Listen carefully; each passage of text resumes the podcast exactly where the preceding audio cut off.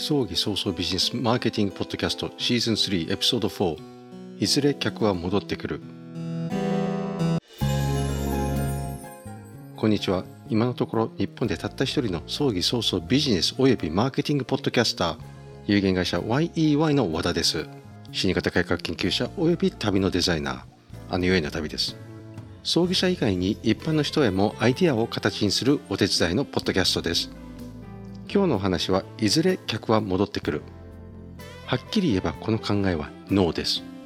一度離れた客は21世紀このご時世では二度と戻ってきません。戻ってくる理由がないからです。戻らない理由は選択肢が多くなったから。よほど選択肢がない場合を除いてまた辛い思いをしてまでそこに戻る理由がなくなったからです。今ロシアは天然ガスをドイツを中心としてヨーロッパに売っています。日本もサハリンカラフト経由で入ってきてます。ヨーロッパもそろそろ愛想を尽かすところだろうと。しかしここには次の選択肢がないというジレンマがあります。さて築地本願寺で何が起きたかご存知でしょうか？実は多くの僧侶たちはどんなことがあっても寺は安泰だと思っていました。そもそも築地本願寺に所属するのはみんな他のお寺の僧侶自分の出身のお寺がある人たちです。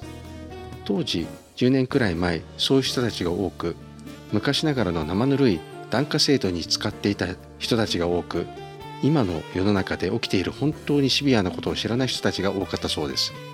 そこで今の代表役員総務長お寺で言えば社長である安永雄彦氏は危機感を覚え築地本願寺の改革に挑みました。そこには少子化の危機もありました。レゴ社も同様でした。特許が切れて他の遊びの選択肢も出てきました。一つは想定外のテレビゲームファミコン。や今では携帯のゲームもあります。そして想像力を豊かにするようなマインクラフトのようなアプリまで出てきて子供から大人まで虜にしました。いずれ子供たちは戻ってくるということはなくなりました。代替品がある世の中になったからです。今でも戻ってくると思っていたのは考え方におごりがあったからとも言えるでしょう。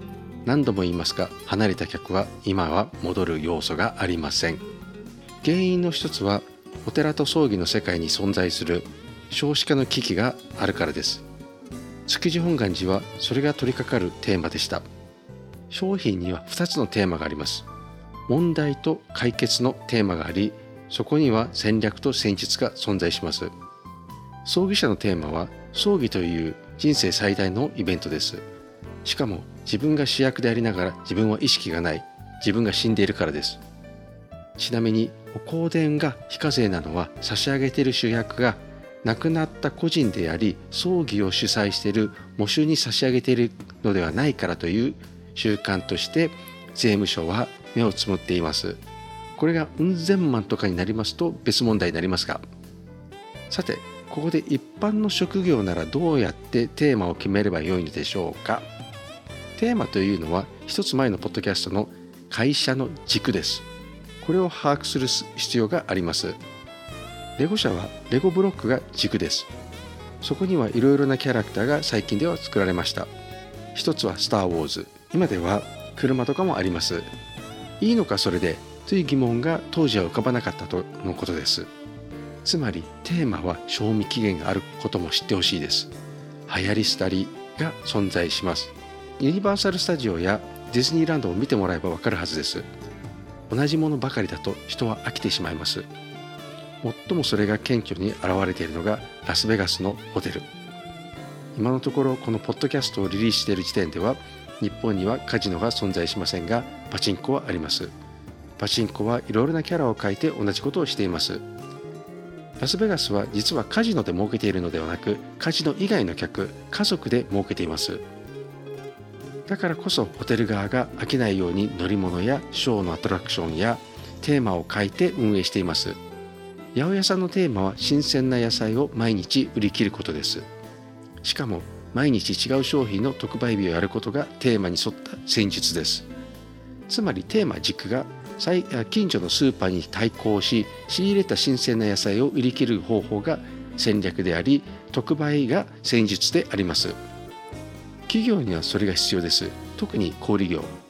ちなみに葬儀屋さんの戦略が葬儀を売る手段だとしたら先日はお線香を安く売ることではなく効率よく広告を打ちつまりマーケティングすることにあります。サービス業の戦術は効率よくマーケティングすることです。本日もお忙しいところご清聴いただきありがとうございました。